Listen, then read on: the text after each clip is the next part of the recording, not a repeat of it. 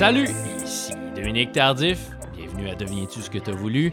Merci d'avoir été aussi nombreux à écouter le premier épisode de la nouvelle saison, de la troisième saison de Deviens-tu ce que t'as voulu. Merci pour vos nombreux messages, merci pour vos gentils messages.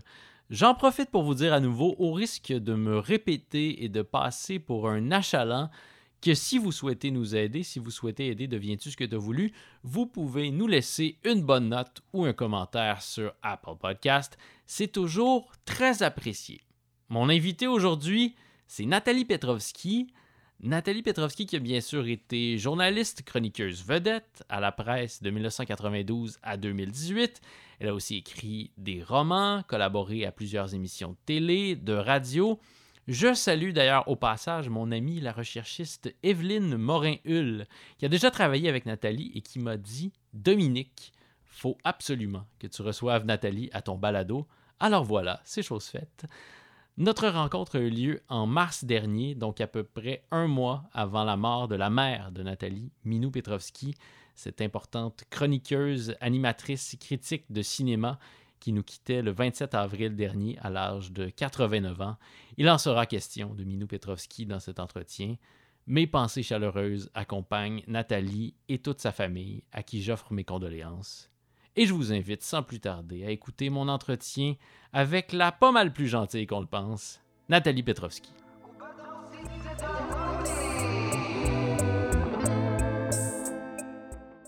Est-ce que tu aurais aimé euh, pouvoir couvrir la pandémie au quotidien en tant que chroniqueuse, journaliste culturelle? Euh, non. j'ai eu beaucoup de. J'avoue que j'ai eu. J'ai continué à avoir un intérêt, euh, un intérêt journalistique pour les choses. Et donc, euh, au tout début de la, pendant le premier mois de la pandémie, là, je veux dire, j'écoutais religieusement les, les points de presse. Tu sais, je faisais des recherches pour voir. Bon, c'est-tu vrai, ça? Non, ça, c'est pas vrai. là. Alors, tu sais, l'intérêt était là, mais le, le fait de le couvrir ou pas, c'était pas... C'était pas important. C'est plus important. Juste l'intérêt, la curiosité, puis tu, tu fais les recherches aussi, tu, tu veux voir. J'ai toujours ça, tu sais, je vais toujours checker un paquet d'affaires. Comme là, je suis allée checker tes balados, je suis allée checker d'où tu viens, je suis allée checker, ah oui, Sherbrooke, d'accord. Tu sais, ça, je vais toujours faire ça. Est-ce que c'est vrai que tu n'avais jamais lu un journal québécois avant de toi-même devenir journaliste? Euh, Ouais. Euh, Oui. ouais, je- enfin, je dirais, euh, je, viens d'Ottawa. Enfin, je viens d'Ottawa. Je viens pas d'Ottawa. Je suis née, je suis à Paris, mais bon, bref, blablabla. Je, je suis arrivée à Ottawa, mettons, à, à l'âge où des journaux dont je suis arrivée à, à 5 ans. Et mes parents, si je me souviens bien, étaient abonnés. Je pense qu'ils étaient abonnés à la presse ou au Devoir ou aux deux. Mais tu sais, j'ai jamais lu ça. C'est vrai. Et puis par la suite, quand on est arrivé à Montréal, c'est vrai que je- ça m'intéressait pas.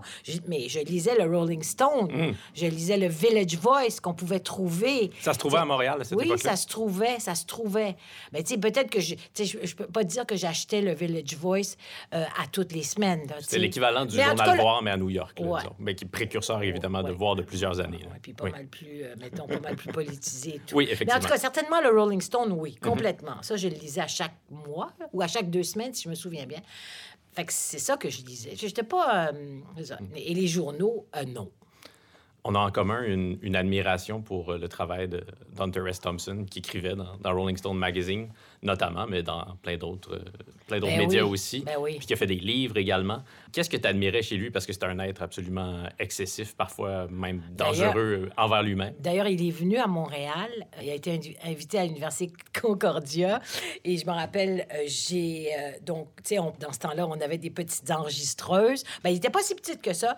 Et je l'ai donc placé sur la table de conférence avec les autres et il buvait et il a renversé sa bière sur mon enregistreuse. Bon, Parce qu'il buvait une bière pendant sa conférence. Ben oui, c'est Ah. sûr. Une bière ou, ou- ou Dieu sait quoi. On est en quelle année à peu près, là? ah, mais ça, j'étais déjà journaliste à ce moment-là. Mais Hunter S. Thompson, écoute, sincèrement, je sais pas, je suis tombée là-dessus euh, en lisant le Rolling Stone. Puis, qu'est-ce que tu veux, il avait un style extraordinaire, halluciné, mais aussi très critique. Et c'était une vedette du Rolling Stone, tu sais. Alors, c'est sûr que tout ça combiné, puis je me suis dit, ben, ben, je veux faire du journalisme. Si En fait, je voulais pas faire de journalisme. Ça, c'est la première affaire. Mais je me... sais, je pense que dans ma tête, je me suis dit, ben, en tout cas, si jamais ça arrivait ou je sais pas trop quoi, je veux écrire comme ça. Tu sais, parce que je pensais que c'était ça, le journalisme. Puis comme c'était tellement porté au nu et tout ça, mais, mais c'était pas ça, le journalisme, et je le savais pas, tu sais. J'étais bien bien naïve. C'était pas écrire des, des textes euh, sans ponctuation sous l'influence de diverses drogues. Oui, il y avait quand même de la ponctuation, mais c'est juste l'influence des diverses drogues et la vision totalement hallucinée. Mais j'ai quand même essayé. J'ai fait quelques petites imitations de Hunter S. Thompson, notamment Dans Québec Rock? dans Québec Rock. euh, euh, C'était peur et peur et paranoïa sur la croisette? J'avais la première année que je suis allée au Festival de Cannes, j'ai fait pour Québec Rock. J'avais fait un, un compte rendu pour le Devoir, mais pour Québec Rock, je m'étais un peu lâché. Mais surtout, ma, ma critique de René Simard, c'était du du pur, ben, du du sous Hunter Thompson, puisque c'était une vision hallucinée du spectacle de, de René Simard avec les Dancing Waters, puis tout ça. C'était horrible, ce show-là. C'est en 77, ça? T'en étais à tes premières années de, de journalisme. Pourquoi est-ce que tu avais la... Non, pas mes premières. Ben, c'est-à-dire, j'ai commencé en 75. OK, d'accord. Ouais, ouais, ouais, t'as raison. Le, Oh, le- le- le dé- le début, c'est une si grande carrière, Nathalie, que les deux premières années, on peut dire que c'est le début. Oui, oui, je suis d'accord. Donc, en d'accord. 77, tu, tu dois convaincre les patrons, tes patrons au devoir, que c'est pertinent de couvrir René Simard, alors qu'à ce moment-là, c'est un phénomène culturel. euh, euh, c'est un gros, gros phénomène culturel au Québec. là. Et partout dans le monde, parce qu'il revient de... de Las Vegas. Il a, Oui. gagné, il a gagné le prix, euh, le prix de la... ch- De, je sais plus quel prix. Eurovis- Japon, oui. Oui, au Japon, c'est Oui. ça.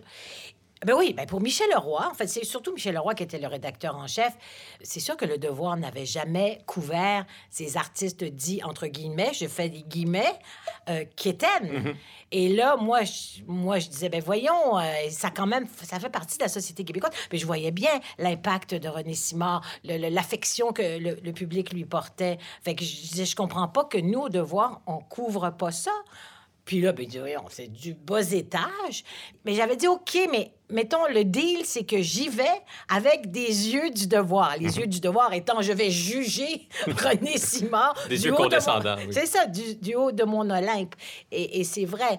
Mais en même temps que, que Michel Leroy voulait pas qu'on fasse ça, après ça, il m'a laissé le faire. Puis après ça, il me disait, vous savez, vous avez toujours un petit côté Marie de France, un petit côté, vous jugez tout le monde, arrêtez de juger.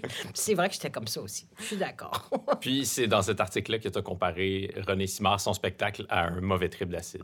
Mauvais trip d'acide, c'est ça. Puis il y en a eu d'autres euh, sur René Simard où j'ai dit que c'était un eunuque. Euh, Un a- eunuque? Oui, C'est pas rien, ça. oui, ça, ouais, ouais. Mais Ça, tu ça sais, veut la- dire qu'il lui manque une partie Exactement. importante de son anatomie. Exactement. Mais écoute, euh, dans ce temps-là, c'était le- le- les mots n'avaient pas le même poids ou je sais pas où j'étais. euh, mais c'est vrai que les mots n'avaient pas le même poids dans ce temps-là. Euh, les choses ont changé depuis, peut-être c'est pour le mieux. C'était, tu sais, c'était quand même, euh, c'était quand même, c'était méchant. Tu sais, c'était méchant. Je m'amusais, je me moquais. J'ai pas tué personne et, et je n'ai surtout pas freiné la carrière de René Simard. Et le monde continue d'adorer René Simard. Fait Oui. c'est correct, tu sais. Mais quand même, il y avait, il y avait, y avait certainement un fond de, de, de méchanceté là-dedans ou de moquerie. Là. Mais qui te rendait pas mal à l'aise à ce moment-là et qui te rend pas mal à l'aise aujourd'hui. J'avais 21 ans, j'avais 22 ans, j'avais 23 ans. Tu sais, je veux dire, c'est quand même, bon, aujourd'hui, c'est des, des âges vraiment jeunes. là. Donc, non, je m'en rendais pas compte. Je m'en rendais pas compte. Puis, en fait, on, me- laissait aussi, parce qu'on me laissait l'écrire, parce qu'on s'en foutait un peu de, de, de ce que je pouvais écrire ou de ce que, tu sais, la variété. C'était vraiment le secteur variété, même pas rock. Et, c'était comme, on elle peut bien écrire ce qu'elle veut. De toute façon, on lit pas ça. Nos lecteurs ne lisent pas ça. Ou peut-être une petite frange euh, perverse de notre, électorat, de notre lectorat, mais tu sais, Comment ça avait été reçu euh, par René Simard et son équipe? Ben, par Guy Cloutier, ça Oui, avait été très... son gérant. Oui, par Guy Cloutier, je pense que ça a été très mal reçu. Mais tu sais, c'est- surtout aussi qu'à ce moment-là, ça a fait un, ça a fait un mini scandale, comme il y a des fois dans le monde culturel. C'est-à-dire que Yvon Dupuis, qui était le- le- vraiment le talk radio de, de l'époque de CKVL, Le Paul Arcand de son époque? le... Ouais, ça, ce serait un peu... Non, mettons quand même... J'ai plus de respect pour Paul Arcand. OK, d'accord, plus Le- populiste. je sais pas, moi, tu le, le Éric Duhem, ou, mais même pas, tu sais, c'était un gros mononcle, tu sais, il était même pas jeune, là, Dupuis, là, en tout cas. Il avait encouragé ses, ses auditrices, qui étaient nombreuses, à appeler au devoir, tu sais. Puis, Mm. je veux dire, le téléphone au devoir, à l'époque, il sonnait pas tellement souvent. Il y avait une réceptionniste, mais en tout cas. Et, là, ils avaient été débordés d'appels. Donc, il y avait eu ça. Puis après ça, je sais que Réal Giguère m'avait invité à son émission pour dire Mais c'est quoi? Mais comment vous pouvez écrire des choses comme ça? Et Guy Cloutier, enfin, j'ai jamais su si c'était vraiment lui, mais j'ai eu l'appel d'un fleuriste qui voulait me livrer une couronne mortuaire. Je dis, ben, pourquoi faire? Et puis, j'ai eu aussi euh, une coupe de livraison de pizza qui sont arrivées à la maison pour rien. J'avais pas commandé de pizza dans ce temps-là. Et j'étais comme, je me disais, hum, mais j'ai jamais su hmm. vraiment si c'était Guy Cloutier. En ce qui concerne René Simard, ben, je l'ai revu, tu sais, Forcément, par la suite. Hmm. Puis il a toujours été assez... Euh, c'est un gentil garçon. Euh, il ne m'en a pas tenu rigueur. Puis, tu sais, bon, c'était, tu il était, il était jeune quand même. Il était en train de faire une espèce de transition de l'enfant mhm. qui chante à l'adolescent, le sexe symbole. Fait que... Euh, transition qui était un peu laborieuse. Mais... Très laborieuse, très laborieuse. Mais euh, est-ce que je regrette? Non, je, tu, me le demandes pas, mais je, je me le pose moi-même. Non. Parce que, tu sais, il y avait quand même... Et il y a encore aujourd'hui dans, dans cette société souvent consensuelle, mais pas toujours on porte au nu euh, des gens, des fois, qui sont pas vraiment d'un grand intérêt. En tout cas, les artistes qui n'ont pas un grand intérêt euh, créateur, qui n'ont pas grand-chose à dire, qui sont juste fins, tu sais. À un moment donné, c'est bien, bien cute d'être fin, mais je veux dire, ça peut pas être une fin en soi. tu sais? Et de dénoncer ça, euh, ben, c'est pas mauvais. Hum un des mots-clés de notre époque aujourd'hui, en 2021, c'est le mot bienveillance. Il faut être bienveillant envers notre prochain. Puis on demande parfois aussi aux journalistes d'être bienveillants envers les gens dont ils parlent dans leur article. Puis ça peut sans doute s'appliquer dans certains cas. En 2016, tu as signé une chronique sur Marie-Mé au moment où elle se séparait de, Fred Saint-Gelais, son, conjoint de plusieurs années. Puis tu lui, tu lui reprochais essentiellement de de ne pas vouloir en dire davantage sur leur rupture alors qu'elle avait fait l'étalage de leur relation pendant plusieurs années. Puis là, à ce moment-là, c'est une chronique qui a choqué beaucoup de gens parce qu'on te reprochait de manquer de bienveillance, envers Marimé. Et là, tu lèves les, les yeux au ciel. Ben Qu'est-ce que tu leur réponds? Hein? D'abord, moi, la, raison pour laquelle j'ai écrit ça, c'est que ce que je ne pouvais pas supporter, c'est que trois semaines trois semaines avant l'annonce de la séparation. Et l'annonce, c'est-à-dire le gars, il a quitté la scène carrément. Là. Ils étaient là, ils faisaient des tournées de promo en nous disant comment c'était formidable, comment elle ne pouvait pas vivre sans lui, lui sans elle, comment c'était... Hey, trois semaines avant. Je dis pas six mois avant, je dis trois semaines avant. Voyons, tu nous prends pour des valises. Et les gens, on dirait qu'ils se rendent pas compte de ça. Moi, il y a une chose dans la vie que je ne peux pas supporter. Je peux, je peux pardonner beaucoup de choses. Mais quand on me ment en pleine face, ça, je peux pas supporter ça. Je suis pas une menteuse, d'ailleurs, c'est mon problème. Si je pouvais mentir, ça m'aiderait peut-être dans la vie. Mais de se faire remplir pour vendre des tickets pendant trois semaines avant, puis tout à coup nous annoncer, tadam, c'est fini, mais je vous dirai rien. non. Puis en plus, je veux dire, Marie-Mé, bon, je trouve qu'elle elle fait son chemin de manière euh, très bien. Hein, on pourrait lui demander est-ce que tu es devenu ce que tu as voulu? Je suis sûre que oui. Mais je veux dire, elle n'arrête pas de faire étalage. De, de... Là, tu sais, là, elle rénove une maison, mais elle se sépare pas. Là, elle fait ci, elle fait ça. Je veux dire, tu sais, bon. Hmm. Alors, tout ça pour dire, euh, ces genres de démarches-là, c'est sûr que je, suis vraiment allergique à ça. Pas à l'artiste en tant que tel. Je, je, je, suis allée la voir en show, justement, parce que je voulais quand même vérifier. Euh, et puis, je trouve que c'est quand même quelqu'un, c'est une bête de scène, un énormément de présence. On va pogner ça. Fait que... Mais bon, tous ces espèces de sparages-là, euh, ça me tanne. Hmm. Tu as une très, très grande intolérance, donc, à ce qu'on pourrait appeler la, la bullshit. Oui. Il y a un portrait que j'aime beaucoup dans, euh, dans ton recueil, Portrait retouché, qui regroupe euh, certains de, tes meilleurs portraits qui sont parus dans la presse. Puis il y a toujours un petit texte à la fin où tu parles des coulisses de, l'écriture puis de l'entrevue que tu as réalisée avec euh, la personne dont tu fais le portrait. Il y en a un que j'aime beaucoup avec Grégory Charles. Le portrait, il nous apprend rien de, de spécial au sujet de Grégory, mais à la fin, tu dis je me suis rendu compte quelques années plus tard que Grégory répète toujours les mêmes choses en entrevue, qu'il y a des cassettes, puis là, il prend la question, puis il trouve la cassette qui correspond, ah qui est le plus près de, la question, puis il met la cassette dans le lecteur, puis il parle. OK.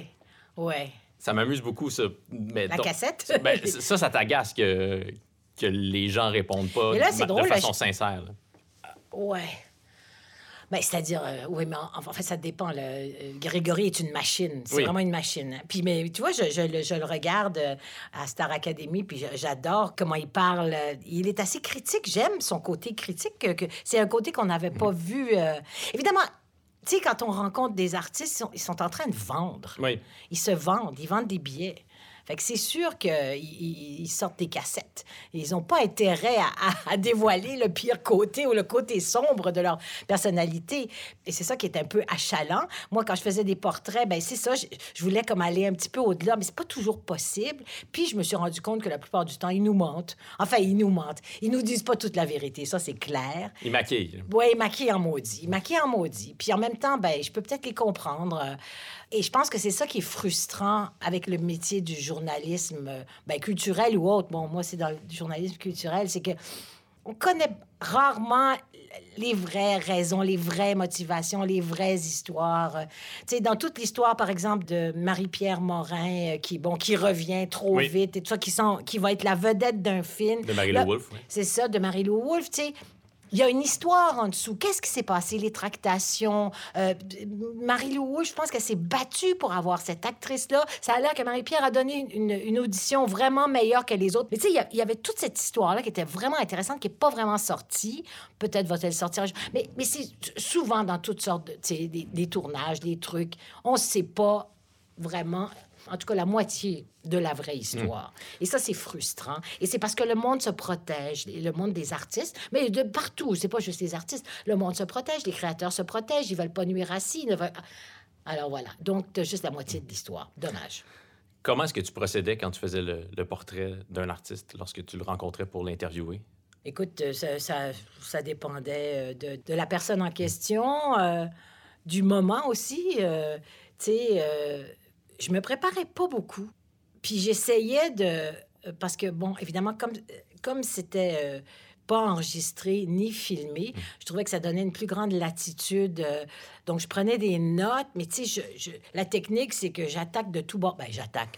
Je veux dire, je vais de tout bord, tout côté. Si, si ça pogne pas là, tu vas là, tu essayes ça. t'es- t'es- tu cherches quelque chose euh, qui vont te dire qu'ils n'ont pas dit ou quelque chose qui vont un peu plus les révéler. Ça marche pas à tout coup, mais je pense que c'est ça. Donc, c'était pas toujours ta préparation. Mais évidemment, un peu, les- la plupart des gens que j'ai faits, je les, Tu sais, c'est Ben Grégory. Charles, oui. Ouais, c'est ça, tu sais. Oui. Je suis allée chez lui, j'ai vu sa mère, j'ai vu son père, en tout cas. C'est ça. Euh, mais euh, remontons le temps un peu. Là. Oui. Euh, T'es né à Paris? Oui, je suis née à Paris. Qu'est-ce que tes parents faisaient euh, en France à ce moment-là? Rien. mais non, mais... La bohème? Ben, c'est ça. Ben, en fait, c'est pas la bohème, c'est l'existentialisme. Mes Mm. parents, c'était comme un peu. Bon, euh, mon père, euh, c'est quand même un, fils d'immigrants euh, ukrainiens, Mm. un petit bum, euh, en fait, qui foutait rien. Et puis, ma mère, bon, elle, elle venait de Nice, adoptée par les propriétaires de la clinique privée où elle est née. Enfin, c'est des parcours, puis elle monte à Paris, puis elle rencontre... Enfin, non, ils se sont rencontrés à Nice. En tout cas, tu sais, c'est une espèce de... Tu sais, c'est les années 50, enfin, fin des années 40, 50. euh, ils n'ont pas beaucoup d'avenir. Ils savent pas trop euh, qu'est-ce qu'ils vont faire. Ma mère travaille à l'American Express. Je sais pas trop qu'est-ce qu'elle fait. Et mon père travaille pas. Et puis, si j'ai bien compris, mon père euh, a rencontré une Canadienne. Et et, euh, il était avec ma mère, ils étaient mariés, mais en tout cas, tu sais. Et donc, euh, Donc c'était... une amante. Je suis pas sûre, parce que non, en plus, elle était de religion Baha'i. Fait que mon père est devenu Baha'i. Ça, ça n'a pas duré longtemps. Bref, il l'a suivi ou elle l'a invité au Canada ou whatever. Je, c'est, pas clair, toute cette affaire-là. Mais toujours est-il que il s'est retrouvé... Il est venu avant ma mère. Et puis... euh, et pe- pendant de nombreuses années, parce que moi, je suis arrivée en 59, tu vois. Alors, mais lui, il était là depuis quand même quelques années. Puis ma mère est venue le rejoindre. En tout cas, tout ça, c'est, un peu nébuleux. Et puis, c'est ça. Donc, il y avait quand même euh, pas mal de Français. Mais, tu sais, c'est, pas les immigrations d'aujourd'hui, là. Mais, je sais que, tu à Ottawa, ils avaient une gang d'amis français, là, tu sais, qui faisaient un petit peu euh, tout et rien, là. Fait que c'est ça. Et puis. euh, Ton père a travaillé pour l'ONF ensuite? Mon père, d'abord, a vendu, a travaillé pour Niagara Cyclomassage à Ottawa. A- Cyclomassage. C'est que c'était des, des, des divans, euh, tu sais, vib- des, Ah, des oui. vibrateurs. Ah. des vibrateurs dans les divans. Oui. Euh, écoute, a- je pense qu'il a fait mille métiers. Et puis, à un moment donné, ils avaient donc un de leurs amis qui est René Bonnière. René Bonnière était, est, encore oui, un cinéaste. Et donc, ils ont... c'est un peu comme ça, mon, père est devenu régisseur sur, euh, sur euh, le premier film de René Bonnière, avec Geneviève Bugeaud d'ailleurs. Et euh, c'est un peu comme ça. Et donc, il a été, je sais pas, il, il- il a été engagé à l'Institut canadien du cinéma à Ottawa. Et de là, il a été engagé par l'ONF. Et c'est là qu'on est, on est arrivé à Montréal. Et pendant ce temps-là, ma mère avait déjà commencé à travailler à Radio-Canada. Ottawa. Ah oui, ma mère, faut, faut pas que j'oublie. Ma mère était maquilleuse à CJOH, donc un des postes de télévision à Ottawa. Et ma mère, et je l'ai vue, elle m'a- et le, le- le lecteur de nouvelles, à ce moment-là, qui avait 22 ans, c'était Peter Jennings. Wow. Et j'ai une... Parce que, tu sais, j'allais, j'avais 5 ans, là. J'allais voir ma mère maquiller, je jouais dans la salle de maquillage. Puis à un moment donné, il y a- il y avait ce gars-là, puis il y avait, il y avait une pomme, puis il avait frotté la pomme sur le cul de ma mère. Bref, je veux dire, excuse, sur les fesses de ma mère. Tu sais, Oui. J'avais été très choquée. Ben, Ben oui. à, à Mettons- juste titre, là. Mettons que ça se ferait plus. on espère. Et c'était Peter Jennings, quand même. Pour ça, il est parti. Alors, et donc, après ça, puis ma mère, donc, c'est ça, est rentrée à Radio-Canada comme recherchiste. Et c'est comme ça qu'on est arrivé à Montréal. Donc, tu sais, une espèce de milieu un peu foqué, mais quand même pas mal dans le culturel, dans... dans c'est ça. Donc, tes parents étaient toujours en couple à ce moment-là? Oui, oui, oui, Oui. oui, oui, c'est ça. Quel genre de relation tu avais avec euh, ton père et ta mère? Ben, ah oui, ben, une drôle, ben, c'est pas une drôle de relation. Euh, j'ai été élevée par ma grand-mère.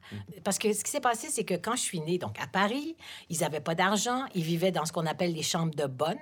Une chambre de bonne, tu sais, à Paris, c'est pas le fun, là, tu sais. Et je pense que comme Céline Dion, je dormais dans un tiroir.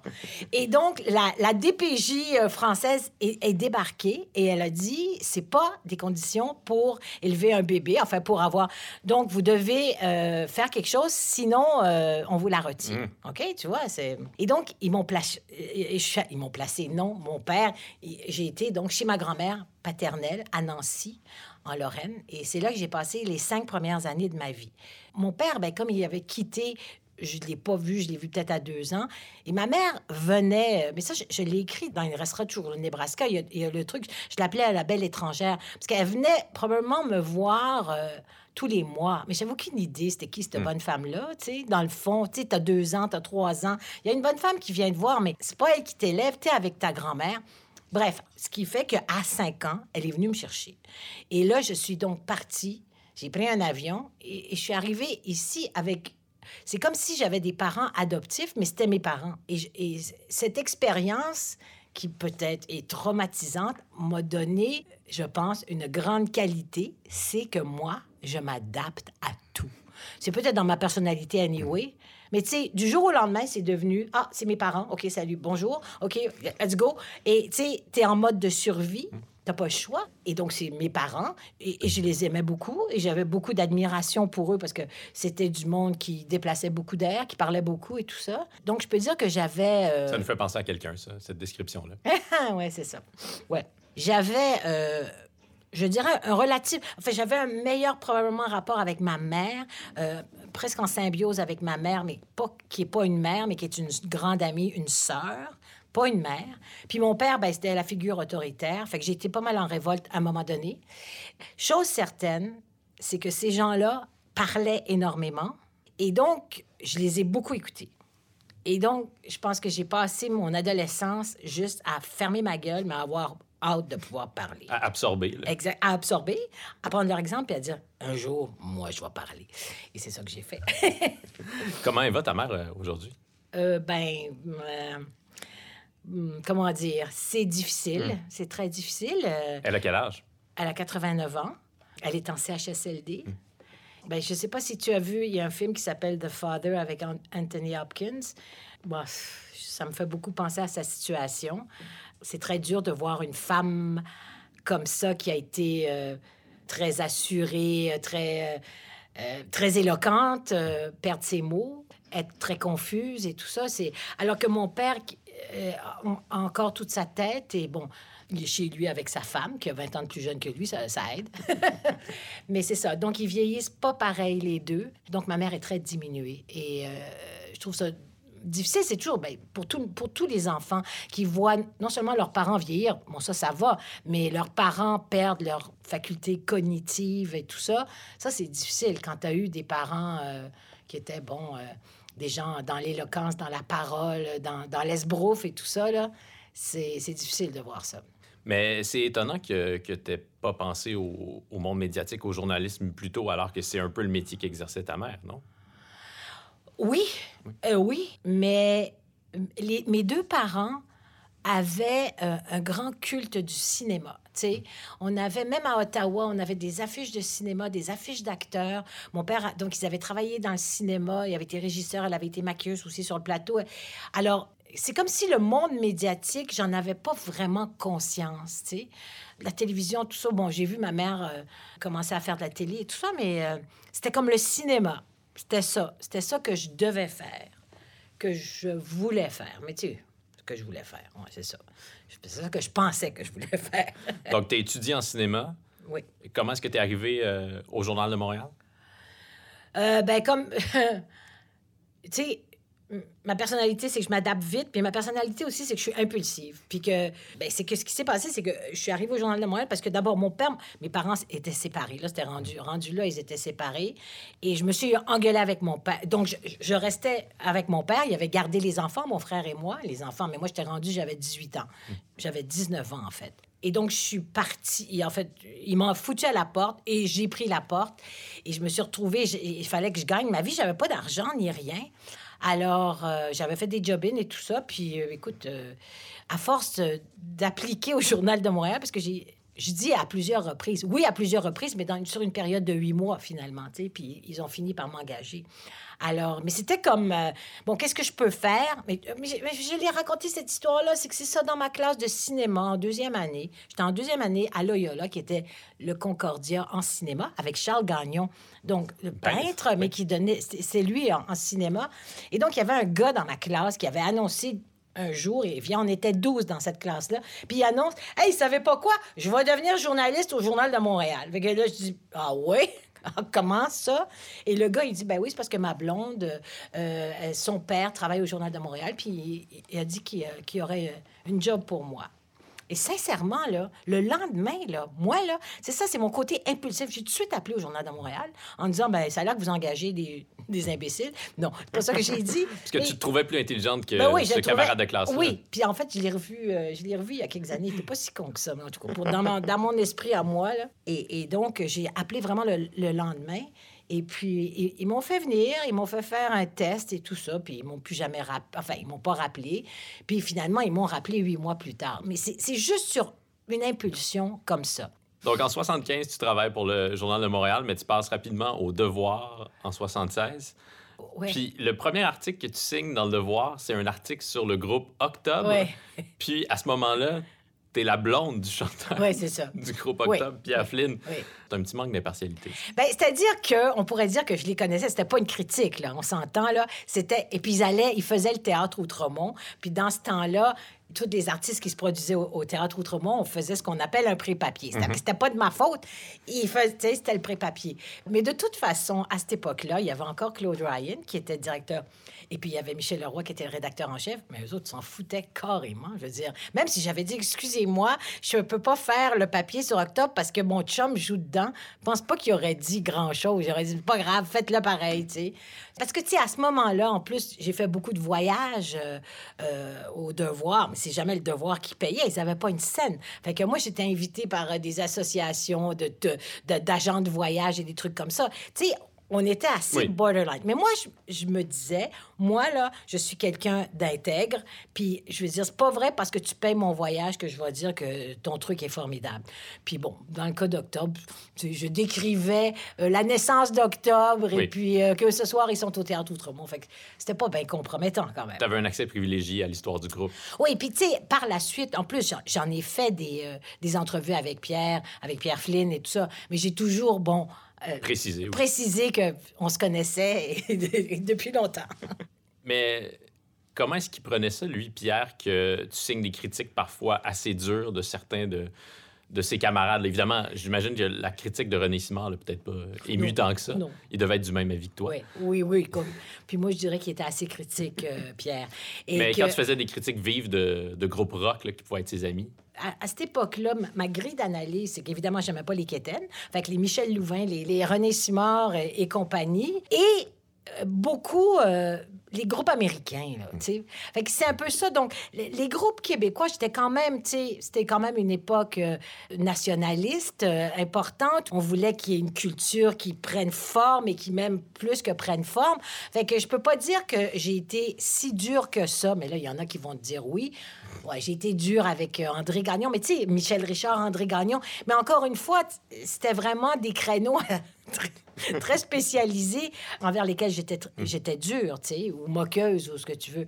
Et sincèrement là, il y a une chose qu'il faut savoir, c'est que que ce soit des musiciens, que ce soit des comédiens, ils sont tous bien plus durs que les critiques. les uns envers les autres, les envers eux-mêmes. Fait que ce qu'on peut écrire, là, moi, je pense qu'ils en pensent trois fois pire, souvent. Donc, euh, non, je pense pas que ça dérangeait Pierre plus qu'il faut.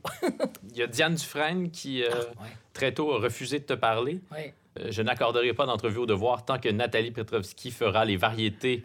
Je n'ai pas le sens de la plume, mais j'ai assez de cœur au ventre pour vous dire que je trouve très inquiétant qu'un journal comme le vôtre soit représenté par une fille si mal dans sa peau, si peu objective et surtout malhonnête. Ça, c'était en décembre 1981 qu'elle a fait parvenir cette, cette missive-là au devoir parce que tu devais l'interviewer en prévision d'un de ses spectacles. Oui, ben, mais tu sais, l'histoire avec Diane Dufresne, c'est une histoire un peu ridicule. D'abord, sincèrement, là, mal dans sa peau pour mal dans sa peau, je pense pas qu'elle était très bien dans sa peau elle-même. Fait que là, tu sais... C'est un peu étrange comme euh, reproche. Et puis, toutes les critiques que j'ai faites de Diane Dufresne étaient des critiques dithyrambiques. La seule affaire, c'est qu'une fois ou deux fois, j'ai fait ce qu'on appelle des pré-papiers. Mm-hmm. Et Évidemment, quand elle était en rencontre de presse pour vendre des tickets pour ses shows, comme on dit en bon français, Écoute, elle était vaporeuse, elle jouait une espèce de personne. Oui. Ouais. Et, et, moi, ça me tombait ses nerfs. Moi, je me disais, écoute, tu sais, sur scène, c'est une chose, tu, tu, peux faire ce que tu veux, t'es formidable, t'es extraordinaire. Mais là, là, viens pas me faire ta bullshit quand t'es juste en entrevue. Tu sais, parle-moi comme un être humain normal. Tu sais, elle était rendue dans, dans, un de ses shows à la Place des Arts, elle dormait dans un Winnebago dans la place, dans le garage de la Place des Arts. c'est là qu'elle nous recevait. Sais, je veux dire, à un moment donné, c'était comme, voyons, tu sais. Alors, à cause de ça, parce que j'étais critique de ses entrevues et de ses propos pendant les entrevues, c'est à partir de là qu'elle m'a vraiment prise en grippe et qu'elle ne voulait plus rien savoir de moi. Puis elle, mettons qu'elle a la rancune longue et profonde. Et donc, euh, ça a été fini. Et, et je, je, me rappelle que Francine Chaloux m'avait dit... L'attachée de presse. Euh, L'attachée de presse, très importante, euh, Francine, avait dit, tu sais, elle te le dira jamais, mais elle adore les critiques que tu fais d'elle, mais elle peut pas supporter tes entrevues. Mais là, qu'est-ce que tu veux que je te dise? OK, tant pis. Alors, et ça dure jusqu'à aujourd'hui, tu sais, mais bon, c'est pas grave. Elle t'a dit en 99, tu l'as croisée, puis elle t'a lancé Toi, si je me retenais pas, je te casserais la gueule. Oui, oui. c'est tellement gros que c'est amusant. oui, c'est amusant parce que, bon, euh, je pense pas qu'elle m'aurait cassé la gueule. Ben oui. Mais bon, c'est juste. Euh, c'est du folklore culturel, je trouve. c'est pas plus grave que ça. Il y a comme ça, il y a du monde comme ça. Tu sais, dans, dans, tout ça, j'ai eu des rapports euh, conflictuels avec plusieurs artistes. Il y en a qui, qui finalement ont passé l'éponge, puis c'est pas plus grave que ça. Ils ont... Puis il y en a d'autres qui ont qui ont été comme, bon, ben non, plus jamais, hmm. tu sais. Mais ceux-là sont plus rares, finalement, ceux qui veulent rien savoir. Et je pense, il y a Diane Dufresne, il y a Guy La Liberté, si on peut penser que Guy La Liberté est un artiste. c'est un créateur. C'est un créateur. Mais il y en a bien d'autres euh, qui ont été euh, cool, puis que, bon, c'est pas grave. Même André Gagnon, que j'avais traité de, de je sais pas, de Mozart des nains, ou je sais plus quoi. Encore une fois, là, c'est Hunter S. Thompson qui tenait ma plume. oui, c'est de la faute à Hunter. C'est de la faute à Hunter Thompson. Mais au moment où tu développes cette euh, réputation-là dans tes premières années euh, au devoir, est-ce que ça te plaît? Est-ce que ça, ça, te galvanise de, de devenir cette figure-là qui est reconnue pour ses critiques euh, incisives? Ben, écoute, euh, est-ce que ça me plaît? Euh, je, je, sais pas. Je sais que j'étais jeune, que j'avais pas beaucoup de recul, que j'avais un tempérament fougueux et un espèce de, de, de, tempérament aussi très critique. Et en fait, cette période-là, elle a pas duré... J'ai été comme sept ans critique de musique. Après ça, tu je suis passée à d'autres choses. J'ai fait du cinéma, j'ai fait, fait un paquet d'affaires. Mais ça m'est resté collé cette étiquette-là. Est-ce que j'aimais ça? Non. Je pense pas que je tirais. Je, me pétais pas les bretelles. Hey, ils me détestent, là. Tu sais, non. Mm. Tu sais, c'était comme, bon, ben, pourquoi ils font ça? Je comprends pas. Tu sais, des fois, je comprenais pas. Tu sais, j'ai été élevée dans un milieu, comme j'ai dit, des parents qui parlaient beaucoup, puis où on disait tout, tout le temps. C'est peut-être pas une bonne idée, ça, tu sais, mais euh, toute vérité était bonne à dire. Même, même celle qui était pas bonne à dire, on la disait pareil. c'est comme ça que j'ai été élevée. Donc, je comprenais pas trop pourquoi tout le monde capotait parce que j'osais dire des affaires. Puis aussi, j'étais une fille, j'étais jeune, j'arrivais dans ce milieu-là. Ce milieu-là, ça avait été beaucoup des gars, des Yves Tachereau, des Jean Basile, des Georges Hébert-Germain. Mais Georges Hébert-Germain, il, était avec Francine Chaloux. Fait que, tu sais, alors, c'est sûr que moi, j'arrivais comme une espèce de chien dans un jeu de quilles ou une chienne dans un jeu de quilles. Et puis, euh, avec, avec toute mon, mon innocence, ma naïveté, j'avais pas de recul là-dessus. Mm. Donc, tu sais, je pouvais pas me dire, oh, je suis vraiment contente qu'ils maïssent. Non. je Pense pas. Parce qu'on pourrait penser que tu signais des critiques aussi incisives que ça pour te faire une réputation, pour te faire remarquer, pour faire avancer ta carrière. Non, certainement pas au début. On, on, pense toujours que, euh, tu sais, euh, bon, c'est sûr que mettons, quand j'ai écrit la, la, la, critique de, de, René Simard, j'ai peut-être rigolé en la faisant. J'avais du fun, je faisais du style, tu sais, je faisais du style, je m'amusais. Mais, euh, souvent, là, des critiques euh, pas gentilles, ou enfin des critiques, j'étais pas contente de les faire, tu sais. Mais je me disais, merde, si je le fais pas, là, il y a personne qui va le faire. Il y avait vraiment ce sentiment-là. Peut-être que je me trompais aussi un peu, mais j'avais ce sentiment-là. J'étais comme investie d'une mission. Parce que si je le fais pas, personne ne le dira. sais. Donc, je vais le dire. Donc, ça me fait pas plaisir de le dire. Puis je sais qu'ils vont m'haïr, mais je vais le dire pareil. Je pense qu'il y avait ça. C'était ça, puis c'était honnête, là. C'était pas me faire remarquer. Peut-être que dans le fond, maintenant, si, avec le recul, est-ce que dans le fond, oui, j'avais un besoin d'attention, ça se peut, là, tu sais. Mais sincèrement, j'étais cette mission, OK, je vais le dire parce que personne ne le dit. Tu sais. Mm. Puis, ça, c'est resté encore aujourd'hui. Je me souviens, ça n'a aucun rapport. Là. Je me souviens, je suis allée au Rwanda pour le tournage d'un dimanche à Kigali. OK? Et puis, à un moment donné, on a une rencontre avec des dignitaires. Ils sont 12 dignitaires euh, du Rwanda, de la ville de Kigali. Et on est comme 5-6 euh, journalistes du Journal de Montréal, du Devoir, parce que j'étais rendu à la presse, oui. Et là, ça, on commence. Bonjour, monsieur, je m'appelle Nanana. Bonjour. Puis là, moi, au bout du troisième dignitaire, OK, il y en avait, mettons, qu'il en restait comme 14 mhm. autres. Là, j'ai dit, écoutez tout le monde, là, ça suffit. Voici mon nom. Je suis très contente de vous. Je, suis Nathalie Petrovski, je travaille à la presse. On est contente de vous voir. Puis là, je me suis dit, on va arrêter ces niaiseries-là. Ben, tu sais quoi? Tous les autres journalistes, ils ont tous continué. Bonjour, je m'appelle... Ils ont fait les, les 12 unitaires. Hmm. Fait que des fois, tu te dis, merde, enfin, pourquoi est-ce qu'on se tape tout ça, tous ces protocoles absurdes, tous ces trucs qu'on s'empêche de dire? À un moment donné, il faut les dire. À un moment donné, il faut dire, ça suffit. Moi, c'est comme ça que j'ai été élevée, c'est ma personnalité, puis c'est ça le risque quand on se rebelle comme ça, puis quand on écrit le fond de sa pensée, c'est qu'il y a des gens qui ont du pouvoir puis qui vont tenter d'imposer le, silence sur notre parole. Ça t'est arrivé assez souvent. Diane Dufresne, c'est un exemple euh, parmi tant d'autres. Il y a Foglia qui a, pris ta, ta, défense à un certain moment. Alors que tu écrivais encore dans Le Devoir puis que lui écrivait dans la presse? Oui, ben, ben, d'ailleurs, je pense que c'était... Euh, ben, c'est parce qu'à ce moment-là, c'est ça. Il y a eu Dufresne, mais il y a eu toute l'histoire parce qu'il y avait Québec Spec, puis ils avaient décidé de couper tout leur, leur euh, budget publicitaire qu'ils accordaient au devoir pour tout leur show. Donc, ils Pour faire pression. Ouais, c'est ça, pour faire pression. Ça représentait quand même pour le devoir pas mal d'argent. C'était rien aujourd'hui, mais à l'époque. Et, donc, évidemment, on en avait parlé de cette affaire-là, ça avait un peu... Et donc, euh, Foglia, effectivement, avait pris ma défense en disant que lui, il avait couvert longtemps dans le sport, puis lui, il se gênait pas non plus pour dire le fond de sa pensée, puis jamais on lui avait fait payer, là, ni le journal, ni quoi que ce soit. Et d'ailleurs, Québec Spec, plusieurs mois plus tard, ils ont décidé, OK, ça suffit, on l'a puni assez longtemps, ouais, elle revient. Fait que, oui, c'est ça. C'est que. Mais tu sais, j'ai pas payé, tu sais, dans le fond, j'ai quand même pu exercer mon métier pendant 40 ans. et tu l'exerces encore aujourd'hui. Et je l'exerce encore aujourd'hui. Alors, euh, finalement, j'ai pas, j'ai pas, ça n'a pas été un, prix très cher à payer, tu sais. Peux-tu me raconter ta première rencontre avec Pierre Foglia? oui. Chez Stella à 4 heures du matin? Oui. Ah oui, c'est ça. Oui, parce que j'étais même pas journaliste. Là. À ce moment-là, je, je, fréquentais Serge Chaplot, que j'avais rencontré parce que j'étais téléphoniste à une émission pour enfants qui s'appelait Téléchrome, qui était animée par Lise Lassalle. Et la première année, je faisais partie des téléphonistes hors studio. Et la deuxième année, le réalisateur de l'émission avait décidé, il avait flushé les autres téléphonistes et j'étais sur le plateau. Bref, hmm. et, Chaplot était venu. Donc, c'est comme ça que j'étais. C'était diffusé à quelle antenne? À Radio-Canada, le, samedi matin. Okay. Télécro. Donc, à ce moment-là, donc, je fréquentais Chaplot et puis... Fréquentais euh, amoureusement? Sort of. OK. Juste pour être sûr. Mettons que je devais être parmi ces 43 blondes. Et, euh, et donc, c'est ça. Et on se retrouve chez Stella. Je pense qu'il habitait sur Saint-Denis à 4 heures du matin. Et Foglia est là. Ils se connaissaient, toute sa gang. Georges Hébert-Germain, Serge Chaplot et Foglia. Et donc, je m'assois et il me dit, c'est ça, il me dit, tu me trouves-tu beau? Parce qu'il me dit, qu'est-ce que tu fous avec Chaplot? Pourquoi t'es pas avec moi? Excuse-moi, de, de, de qu'est-ce qu'on parle? Fait que ça a été ça, euh, ça a été ça, ma rencontre avec Pierre Foglia, qui à ce moment-là était pas du tout la vedette qu'il était.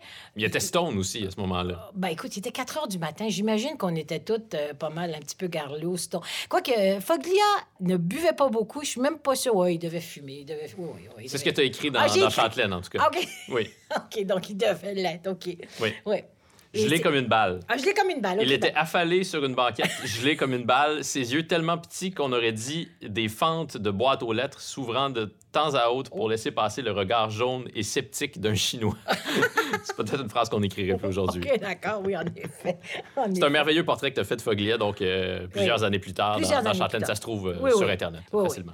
Au début, quand je lisais Foglia, j'étais pas sûre. Puis à un moment donné, je je me suis rendu compte, mon Dieu, c'est vrai, c'était un maître du genre, c'était un maître chroniqueur, là, tu sais. Et il avait la face... En fait, dans le fond, c'est un littéraire qui écrivait dans un journal, mais j'adorais son style pour moi là j'aime pas euh, le style euh, Marcel Proust empoulé je je citerai pas de nom mais il y a des journalistes qui écrivent comme ça et moi ça, ça je suis allergique j'aimais le style très quand même très tranchant très euh, télégraphique jusqu'à un certain mhm. point de Foglia. il y avait vraiment... Puis, tu sais, quand il voulait décrire, il pouvait faire juste, juste une image pour décrire un sportif, un artiste, un whatever. Et c'était vraiment, c'était ça. C'était vraiment un maître du genre. Et pour moi, là, c'est comme ça, c'est un sommet d'écriture journalistique, c'est clair. Dans ce, portrait-là que j'évoquais dans Châtelaine de Pierre Foglia, tu le décris comme une commère compulsive, oui. une langue sale pire qu'Édouard Rémy et Coco Léopold réunis, qui étaient deux, deux journalistes showbiz, deux chroniqueurs showbiz de l'époque. Qu'est-ce que ça veut dire, ça, concrètement, commère compulsive? Ah, ben, ben, ben c'est un potineur. Euh, c'est un potineur, Foglia. C'était toujours, bon, t'as-tu un dernier potin, là? Qui est avec qui? Qui baise avec qui? Qui, euh, qui fait quoi? tu sais, euh, et, et, là, sans... Parce que, tu sais, je veux dire... c'est quand même un journaliste, là, on s'entend. Mais quand il potinait, là, il n'était pas journaliste. Puis je me rappelle aussi une fois, je ne dirais pas qui, mais il m'avait ostiné pendant, franchement, des mois qu'il euh, y avait un gars qui était le père d'un enfant dont on savait pas qui était le père. Mm. Puis pendant des années, j'ai cru ça, jusqu'au jour où finalement, c'était pas vrai, pantoute. Puis je l'ai appelé, j'ai dit, pourquoi tu m'as dit ça? Puis je t'ai jamais dit ça. Ah, tu vois, alors, bon, ça, c'est le patineur. Oui, c'est ça, faut se méfier des patineurs. Oui, exactement. Est-ce que tu as de ces nouvelles? Non, non? j'ai pas de ces nouvelles. Non, il y a des, euh, des journalistes plus jeunes que moi à la presse qui, de temps à autre, reçoivent des nouvelles, mais euh, non. Il est. Euh... Tu sais, euh, Foglia aussi, c'était un hypochondriaque. Hein? Mais comme, comme dirait l'autre, c'est pas parce que je suis hypochondriaque que je suis pas malade, tu sais. Mettons, ça le, ça le décrirait bien. Hmm. Donc, en 92, tu passes du devoir à la presse. Puis là, tu es accueilli vraiment euh, comme une reine. On t'offre euh, une chronique en page A5 à côté de Foglia. Non, parce que Foglia est en A3. A3, OK. Donc, pas trop loin de, Foglia. Mais quand même, est-ce que c'était intimidant pour toi à ce moment-là d'arriver comme ça puis de devoir tenir une chronique dans la grosse presse? Ben, écoute, euh, tu sais, d'abord, euh, je faisais quand même une quinzaine d'années que j'étais journaliste. J'avais une chronique, de toute façon, au devoir, tu sais, le samedi qui s'appelait Humeur. Fait que J'étais chroniqueuse. La seule affaire, c'est que je ne m'attendais pas. Ça faisait longtemps que je voulais quitter le devoir, notamment à cause de mes rapports avec Lise Bissonnette, qui étaient, enfin, pas très, pas très harmonieux. Et j'avais essayé à plusieurs reprises de rentrer à la presse. On veut tout parce que le gros journal, le gros tirage, l'espèce de, journal rassembleur, famille, Et là, tout à coup, ça marchait. Fait que moi, j'avais dit, là, parce que j'avais essayé à plusieurs reprises, ça n'avait pas marché. Puis cette fois-là, j'avais dit, écoutez, je veux vraiment, vraiment travailler à la presse et je suis prête à n'importe quoi. Puis sincèrement, je ne savais pas qu'est-ce qu'ils allaient me donner, mais j'avais dit, si vous voulez, je vais faire des faits divers, je vais faire ce que vous voulez, je m'en fous, je veux quitter le devoir. Et c'est eux qui me sont arrivés avec, est-ce que tu veux être columniste? Mais là, ben, voyons donc je vais acheter une 649, tu sais. Et c'est sûr que pour ma première chronique, j'étais un peu énervée, là, je l'ai fait chroniqueuse au bord de la crise de nerfs, une affaire de même. Mais dans le fond, euh, oui, oui, parce que j'étais énervée, parce que c'est, t'as plus de visibilité, t'as ta photo, t'es là trois jours semaine. Alors c'est sûr que je faisais beaucoup d'anxiété.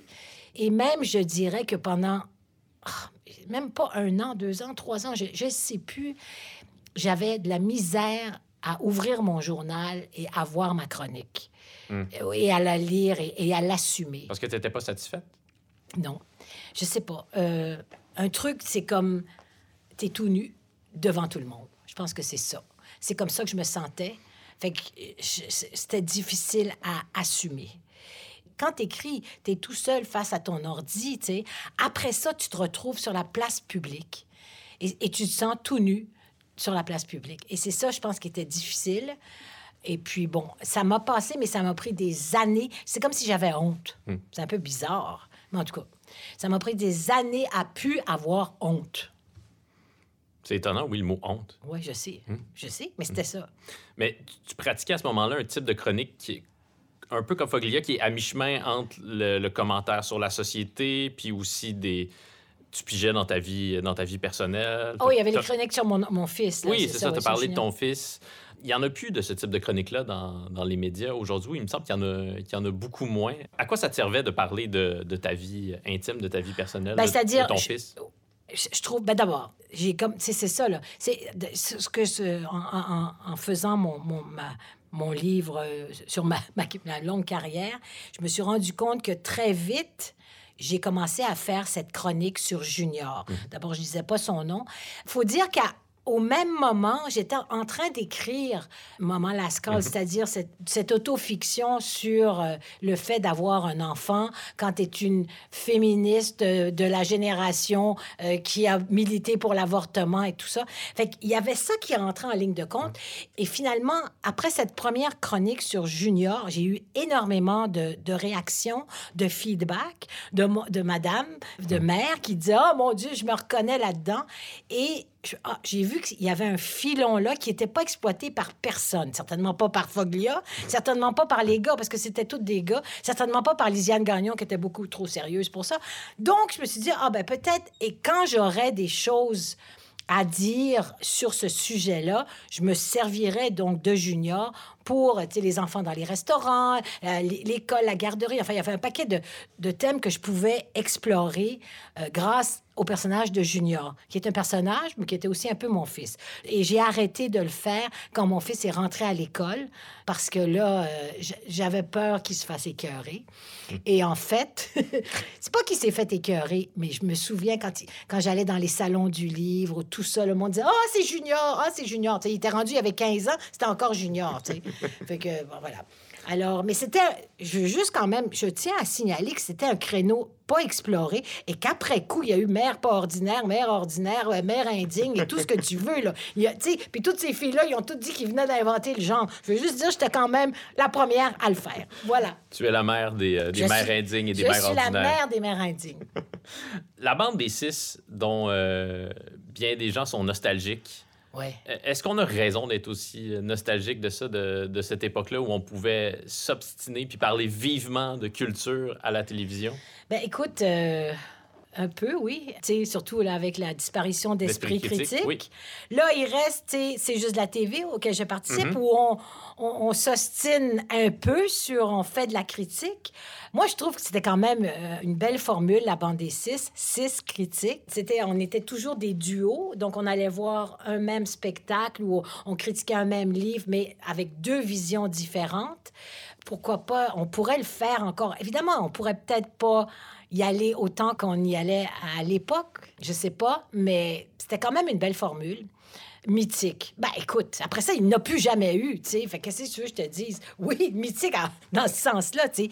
Et, vous avez fait six dans la cité, mais vous étiez, vous étiez plus vieux on était plus vieux, puis c'était ouais, c'était pas aussi euh, flamboyant que la bande des six. On n'était pas au luxe, euh, on n'était pas... Euh, c'est ça, il y, avait pas tout ça. Puis ce qui, ce qui était le fun aussi, c'était les confrontations avec les artistes. Et les artistes qui étaient là, qui regardaient sur le téléviseur ce qu'on allait dire à leur sujet, puis après ça, qui venaient répondre. C'était quand même une belle formule, tu sais. Je me rappelle avec Jean Leloup, avec, bon, Denoncourt, avec Léo Lévesque, qui était, arrivé complètement sous.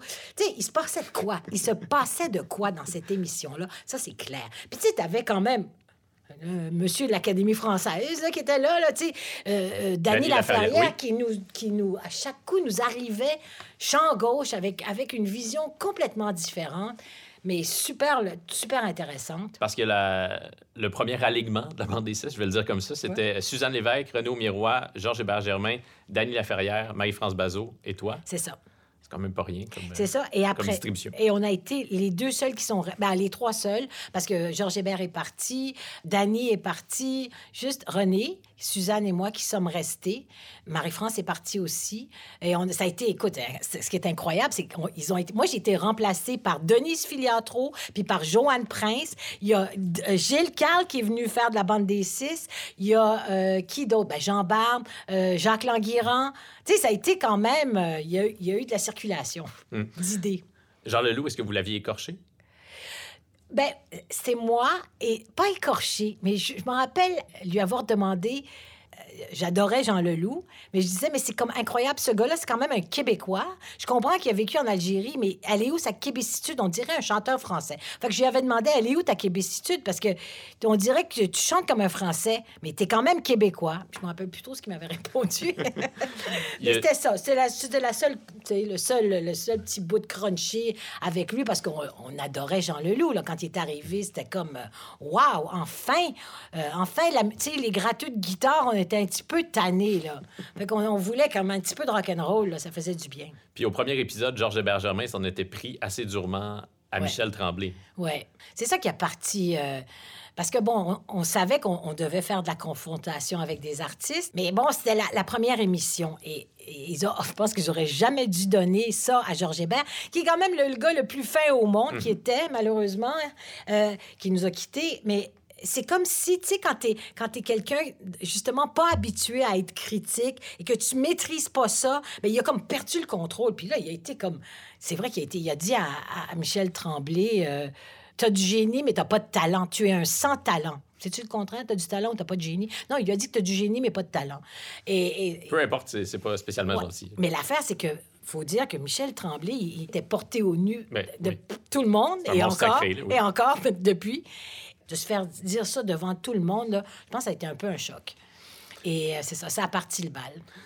Il y a un extrait euh, délicieux qui a circulé il y a quelques années euh, quand Patrick Bourgeois est mort. C'est suave parce que Patrick Bourgeois est là, c'est, on, est en, plein pendant la bébé mania.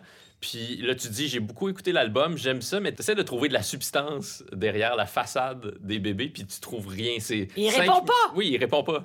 Il, répond... il entre les doigts comme ça. Ben oui, il répond pas. Ou je sais pas s'il comprend pas mes questions ou il fait semblant de pas les comprendre. Ça, c'est pas clair. S'il joue euh, au nono ou s'il l'est vraiment. Chose certaine, à sa mort, quand cet extrait-là a refait surface, je me suis fait planter euh, hmm. à gauche, à droite, sur les réseaux sociaux, comment j'étais bitch et tout. Mais là, tu sais, j'essayais de comprendre, là. Y a-tu une intention derrière les bébés? Avez-vous un projet, tu sais?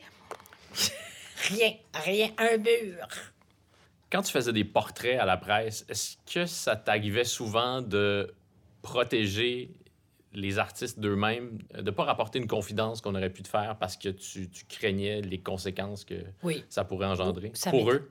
Oui, ouais. ça m'est arrivé. Oh oui, ça m'est arrivé, tu vois, sous mes dehors de méchante, de protéger des gens, oui. Puis j'essaye de voir qui. Mais tu sais, souvent, tu vas faire une entrevue, puis là, euh, ils vont te dire ça, puis surtout, dis pas ça. Puis ça, quand ils te disent, surtout... C'est toujours le bon bout. Oui. Mais j'ai toujours mm. respecté ça. Tu sais, il y a eu toutes sortes d'affaires. Euh, ben, je me rappelle, Anne-France Goldwater, c'est dommage, mais, mais, de toute façon, comme elle était tellement divertissante, mais elle disait des choses. C'est parce que le portrait que tu fais d'elle, il y, a toutes sortes de propos très, très sexuels dans le texte qui est paru dans la presse. Puis là, dans la, dans la note qui accompagne ce portrait-là, dans ton livre Portrait retouché, tu dis j'ai coupé comme le trois quarts de ses, de ses remarques sexuelles parce que ça n'avait juste pas de bon sens. Ben non, ça n'avait pas de bon sens. Je pouvais pas mettre ça. Je me disais, elle, elle, va se faire. Je peux pas publier ça. Euh, mais tu sais, elle est, elle est comme ça, là. Alors, elle, oui, je l'ai protégée contre elle-même, malgré ce, ce que j'ai écrit, je l'ai beaucoup protégée. Oui, c'est ça. Elle, te dit, elle te confie qu'elle a baisé dans tous euh, les, les, recoins du Mais d'ailleurs, elle s'est fait. Euh, euh, c'est le bureau de la magistration. Enfin, elle, a eu comme un blâme à cause de ça, d'avoir dit ça, qu'elle avait baisé, baisé dans tous les recoins du palais de justice. Est-ce que c'est souvent arrivé que, que des gens t'en veuillent après un portrait? Euh, oui, mais je ne le sais jamais. Ou ils me le disent toujours. Euh, enfin, je l'apprends toujours par la bande. Mais tu sais, c'est ça. On retourne au journal, on écrit. Enfin, à l'époque, on écrit, ça, ça paraît. Et puis, euh, et puis, dans le fond, c'est tout. On la revoit pas, la personne, ou on la revoit des mois plus tard, des années plus tard. Donc, on ne sait pas. On entend des fois qu'ils sont pas contents. Euh, tu sais, il y a eu des affaires. Euh, ah oui, je me rappelle. Euh, mais tu sais, ça, c'est des, des, détails. Chloé Robichaud. Je rencontre Chloé Robichaud, réalisatrice. de Sarah préfère la course, réalisatrice lesbienne, qui mhm. est lesbienne affichée. Le film parle de ça aussi de Sarah faire la course, effectivement. Le problème, c'est que dans ce cas-là, tu vois, ça, c'est les, ça, c'est les aléas du métier. Le problème, c'est qu'elle s'en va à Cannes, on capote tout le monde, et je peux pas voir le film. OK? Parce que je sais pas quoi, il est pas fini, faut qu'il l'envoie à Cannes. Donc, j'ai fait une entrevue avec la fille que je ne connais pas et je sais, mais je, sais un peu c'est quoi l'histoire. Je sais que Sarah préfère la course. C'est l'histoire d'une fille qui veut courir pour, pour fuir sa vie. Mais elle m'en dit pas vraiment beaucoup plus. Je ne sais pas que c'est ça. Et en plus, à un moment donné, je lui demande si... C'est l'entrevue, ben, c'est une de ses premières entrevues, fait qu'elle elle sait pas comment répondre, elle est évasive. Il faut que je travaille, je rame, je rame pour essayer d'avoir quelque chose. Puis à un moment donné, je lui dis, tu, est-ce que tu voudrais avoir des enfants. Et je pense, un mari ou, tu sais, tu vas te marier, tu vas-tu avoir des enfants? Et elle me dit, ouais, ben ça, j'ai pas écarté ça, je sais pas trop quoi. OK? Sincèrement. Et alors, j'écris donc dans, dans ce papier-là que éventuellement, elle, elle, aura des enfants avec son mari. Hmm. Peux-tu croire que je savais pas qu'elle était lesbienne. Mais non, elle me l'avait pas dit. Elle mhm. m'avait même pas dit que c'était ça le sujet du film. Enfin, tu sais que, que en fait que Sarah préfère les filles. Oui. Elle me l'a jamais dit. Et là, ce matin-là, le matin de la publication, le samedi, un appel de Cannes de son attaché de presse qu'il faut absolument que j'enlève le mari parce qu'elle a jamais dit ça, ou elle veut pas de mari, ou j'ai pas compris, ou, tu sais. Et là, j'ai dit, mais. Tu peux pas retrouver toutes les copies de la presse. Non, mais tu te rends compte? Ils appellent de Cannes pour me dire qu'il faut enlever le mot mari. fait que voilà. Donc, euh, tout ça pour dire, c'était quoi la question? Je me rappelle plus, mais... Je te demandais si c'était souvent arrivé que des gens t'en veuillent après un portrait, mais j'ai lu que tu as dû t'excuser à, à, quelques reprises, notamment à Pauline Julien et à Nancy Houston. Ah oui, mais ça, ils me l'ont pas demandé. Hmm. Il y a juste Frank Marino qui m'ont demandé de m'excuser. J'ai été obligé de m'excuser. Guitariste de rock canadien, euh, plutôt oublié aujourd'hui. Oui, plutôt oublié, mais grand guitariste finalement, chose que je n'avais pas compris à l'époque, mais bon, mais ça c'est une autre histoire.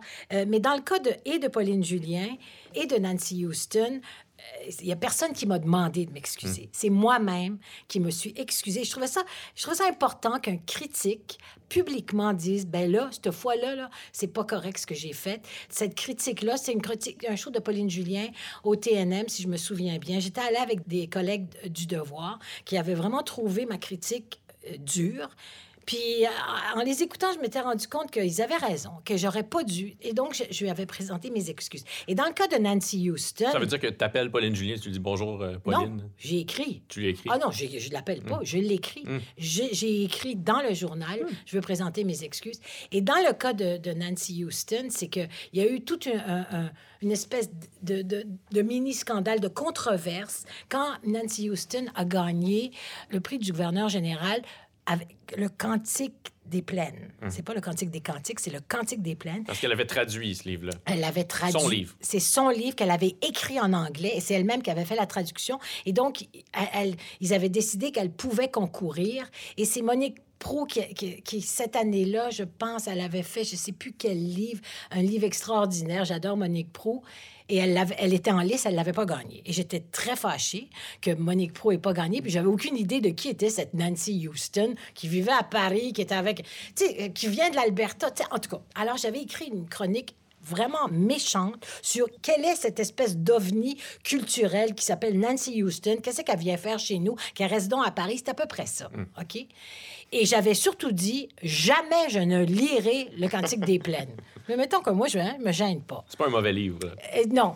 Mais l'affaire qu'il y a, c'est qu'est-ce qui s'est passé cet été-là? C'est que finalement, quelqu'un m'a dit, mais tu sais, euh, Nancy Houston, elle a écrit des trucs, euh, c'est une féministe et tout ça, elle a été populaire dans les années 70 à Montréal. Et donc, j'ai, j'ai lu un premier qui s'appelle, je crois que c'est Mythe et réalité, qui était comme un essai de collection de ses textes. Et là, je suis tombée en bas de ma chaise, puis là, j'ai comme commencé à lire un roman, puis là, j'ai dit, mais mais mon Dieu, Nathalie, qu'est-ce que tu as fait? Et quand je suis revenue cet été-là, j'ai donc fait une chronique où j'ai dit je m'excuse, cette femme est un écrivain extraordinaire et c'est dorénavant mon idole. Mais ce que je, peux dire aussi, c'est que grâce à cette chronique où je l'ai vraiment descendue, ben ça a fait beaucoup de brouhaha. Je me rappelle, elle est allée à Radio-Canada avec une, entrevue avec euh, Jean-François Lépine. c'est comme tout à coup, on a comme un petit peu, grâce au fait que je l'avais blasté, tout à coup, c'est qui cette Nancy Houston? Et depuis, c'est mon idole. J'adore comment elle écrit. Je lis tous ses livres. Et, euh, et bon, qu'est-ce que tu veux? On se trompe? J'ai dit, je l'ai déjà dit, je le redis. Je n'ai pas le monopole de la vérité. Et je n'ai pas toujours raison. Des fois, j'ai vraiment tort. Est-ce que c'est ça le, plus grand malentendu à ton sujet? Euh, on s'imagine que, que tu es incapable d'introspection parce que tu affirmes les choses avec le point sur la table? Oui, je pense que oui. Oui, sans doute, sans doute. J'ai été quand même... J'ai beaucoup d'autodérision. Je pense pas que... Je veux dire, c'est sûr que j'ai toujours cette espèce de réputation qui me précède et, tout à coup, les gens me rencontrent et disent, mais, ah, mais, vous, mais vous êtes gentille, mais vous êtes souriante, mais vous êtes... Tu sais, alors, ben oui, ben oui. Euh, dans ton livre, tu écris Mon bien-aimé, Monsieur Lacombe, oui. m'a souvent reproché de ne pas assez protéger mes arrières, voire de ne pas me protéger tout court, du moins dans mes chroniques. Oui. Ça ressemble à quoi vos discussions? Ça ressemblait à quoi vos discussions au sujet de chroniques? C'est que mon bien-aimé, il dit toujours, Nathalie, tu te crisses en plein milieu du boulevard Saint-Laurent, au coin de, de, Sherbrooke, les bras ouverts, puis tu dis, rentrez-moi dedans. C'est ça que tu fais, tu protèges pas tes arrières. Puis il a raison. C'est vrai, je protège pas vraiment mes arrières parce que des fois, je m'en fous. C'est comme, comme j'ai dit tout à l'heure, à un moment donné, je dis, il faut que ça soit dit, je le dis, il faut que ça soit écrit, je l'écris.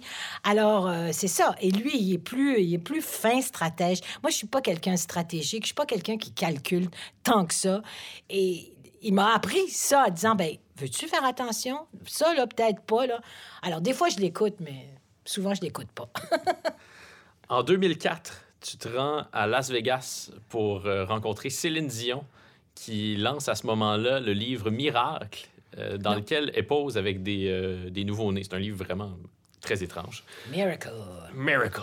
Je te corrige, je me rends à New York. À New York, pardon, OK, d'accord. J'imagine que Céline est toujours à, Las Vegas. Oui, c'est vrai, t'as raison, mais c'était New York. Il, va, être question de, de, Las Vegas parce que c'est à ce moment-là que René Angelil te fait une scène et exige que, que, tu quittes la rencontre de presse? Qu'est-ce qui s'est passé à ce moment-là? On est à New York. Mhm. On est une gang de journalistes. On a été invités euh, sur le bras de René ou de je sais pas qui pour le lancement de ce livre où c'est euh, Céline qui pose avec des bébés tout nus. C'est, tout... c'est des très beaux, des très belles photos, mais c'est... Bon. C'est bizarre. Et, pendant ce temps-là, elle essaye d'avoir ou elle est déjà enceinte, je sais plus, mais, mais on sait, on est tout au courant de sa fécondation in vitro et de, et de tout ça et de la chambre qu'elle a réservée. Bon.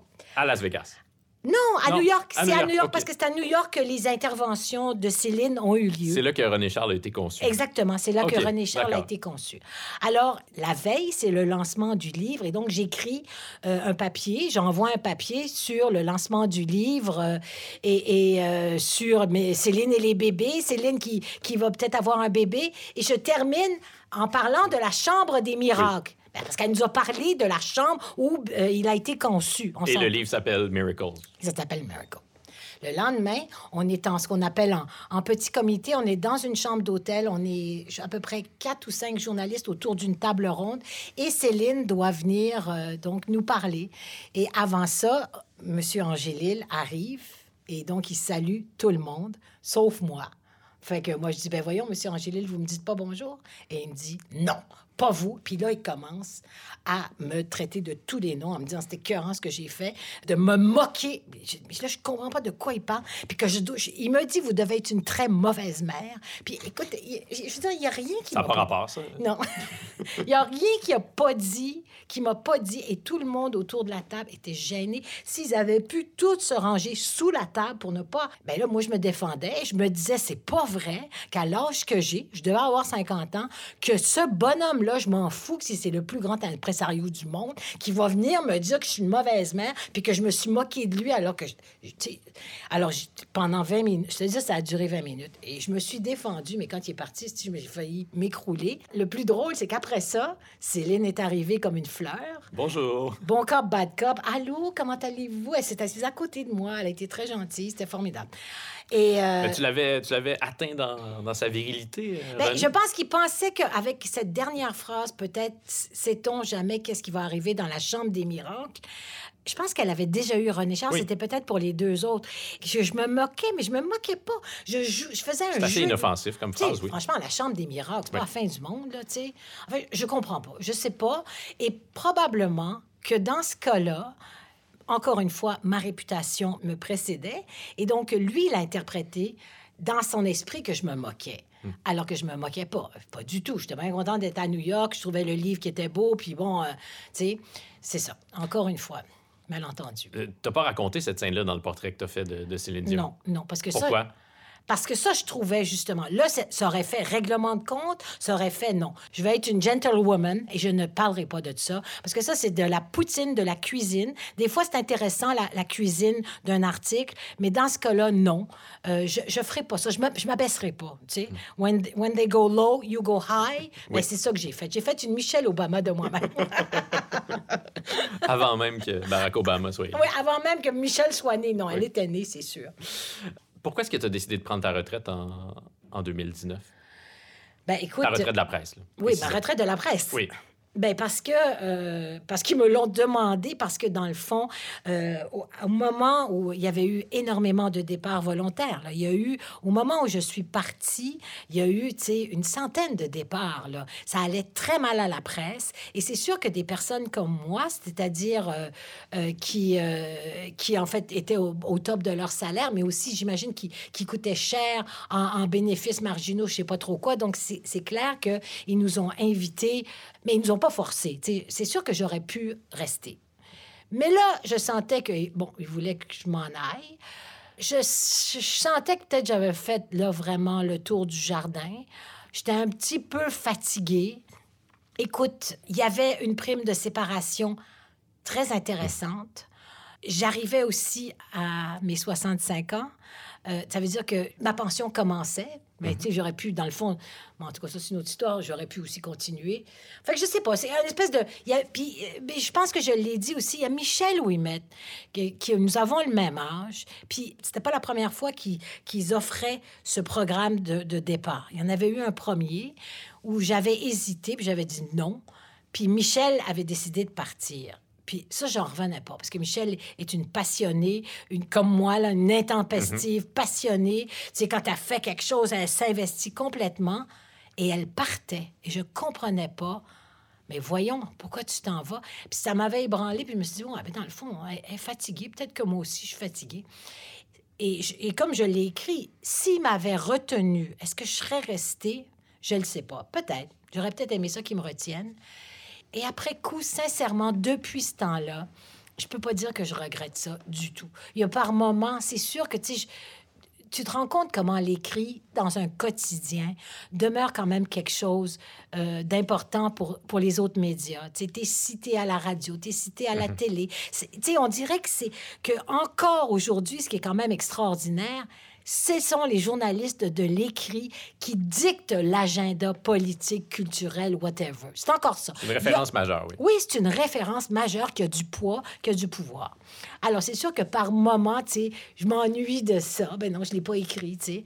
Mais autrement, là, ma vie, euh, ben, elle, est, plus agréable. J'ai plus ce poids de trouver trois sujets de chronique. Ça a l'air niaiseux, mais trois sujets de chronique. Il faut que tu les travailles, il faut que tu fasses ta recherche. Tu sais, je peux faire de la télé, je peux faire de la radio. Tu sais, j'ai pas ça en plus.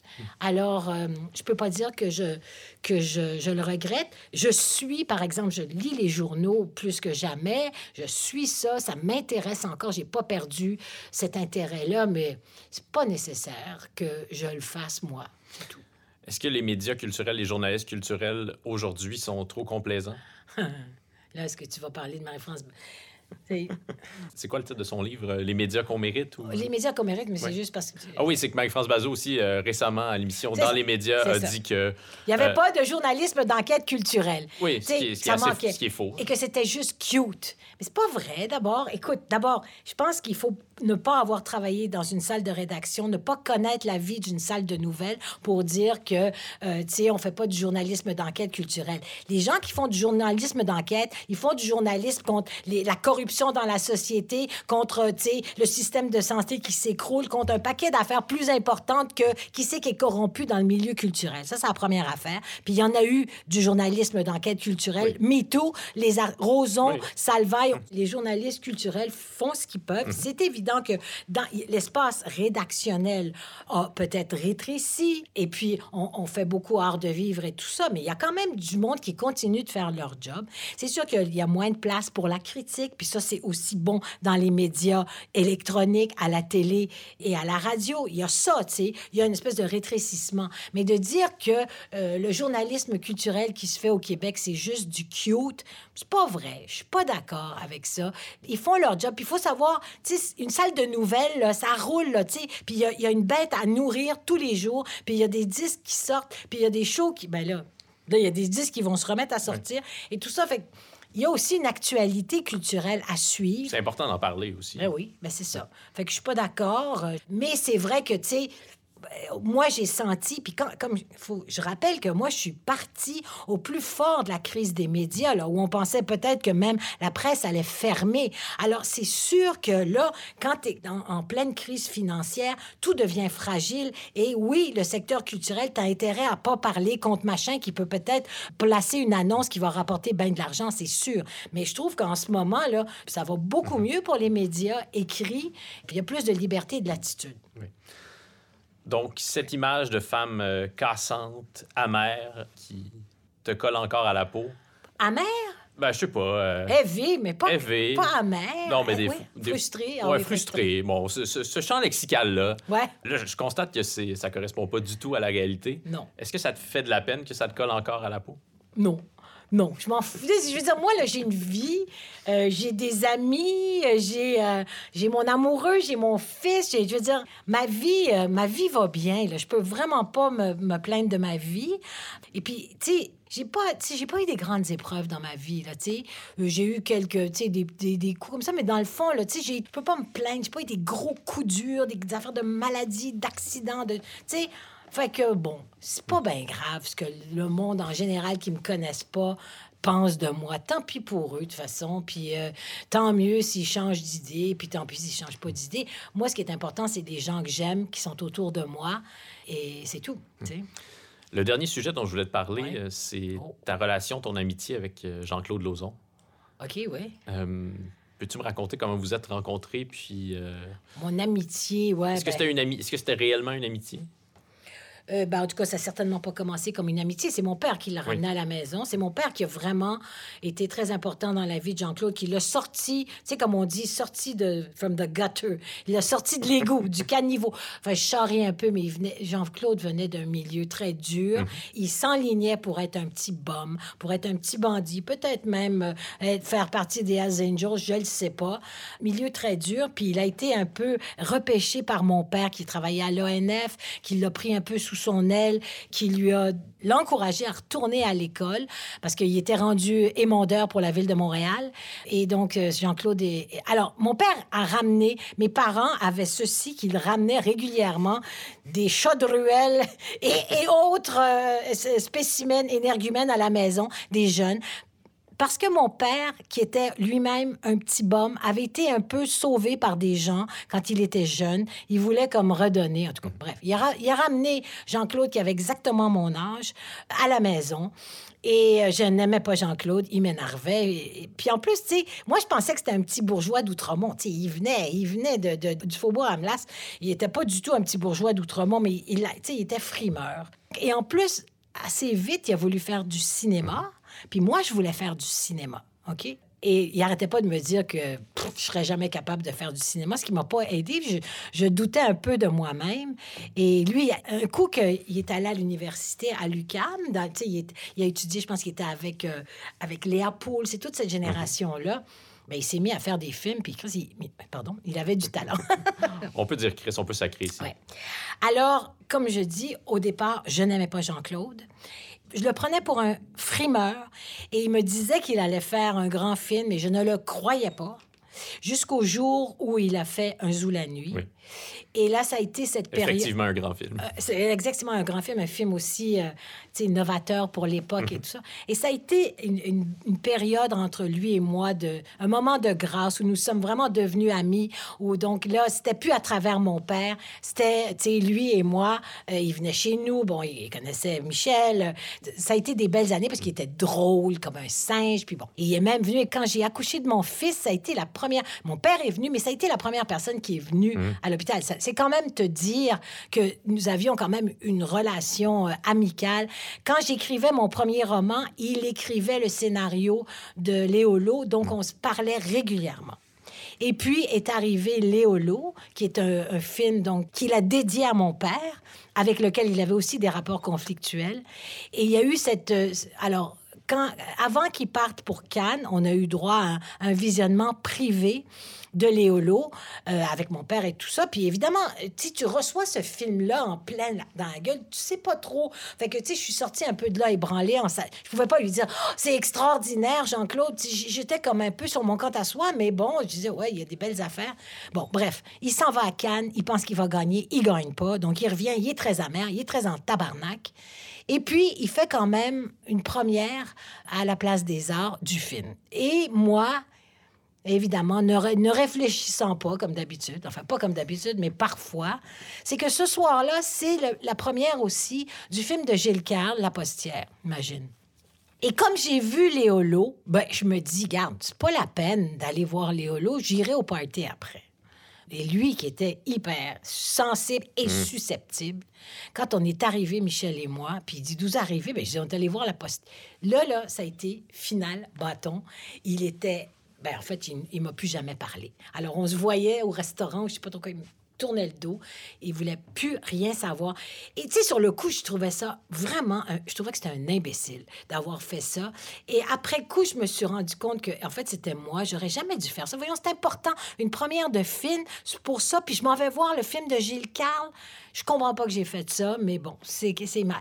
Et ce qui veut dire que quand il est mort, donc il est mort cinq ans plus tard, nous on n'a mm. pas eu le temps de se réconcilier. Il avait commencé à se réconcilier avec quelques personnes, dont mon père, parce qu'il ne parlait plus à mon père non plus. Et finalement, ben, on n'a pas eu le temps. Et j'ai trouvé ça très dommage. Je, pense que je, moi, je me serais excusée, puis euh, c'est tout. Et euh, c'est triste l'histoire de Jean-Claude. Il est parti, il avait 43 ans. Il avait encore plein de films à faire, plein de talents. Mm. C'est la triste histoire de mon rapport avec euh, Jean-Claude. Peut-être que je pourrais faire un film là-dessus, un scénario de film.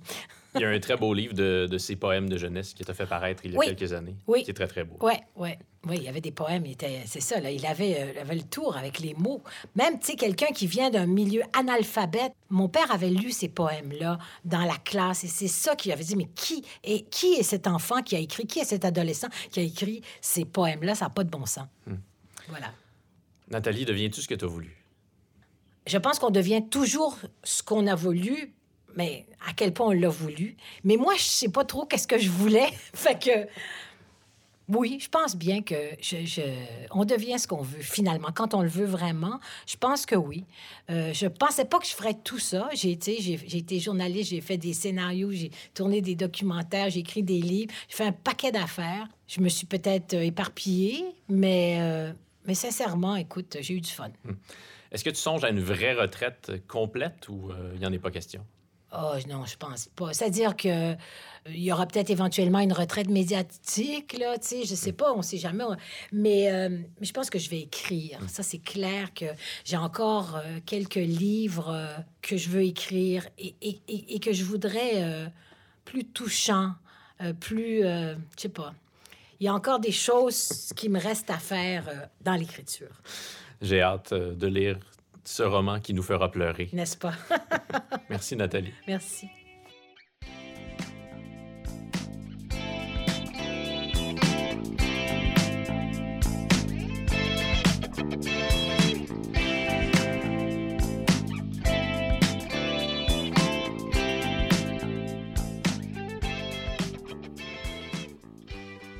En attendant ce roman qui nous fera vivre des émotions, ce futur roman signé Nathalie Petrovski.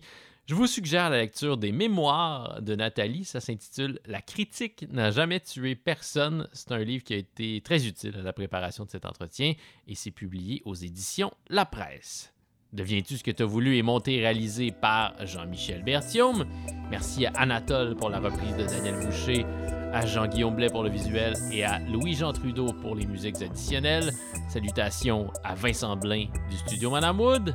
Si vous avez des commentaires positifs ou négatifs, n'hésitez pas à nous écrire sur Facebook ou sur n'importe quel autre réseau social. Vous pouvez aussi nous envoyer un courriel par le biais du www.devientu.com. Je m'appelle Dominique Tardif, je vous donne rendez-vous la semaine prochaine et je vous souhaite d'ici là de devenir ce que vous voulez.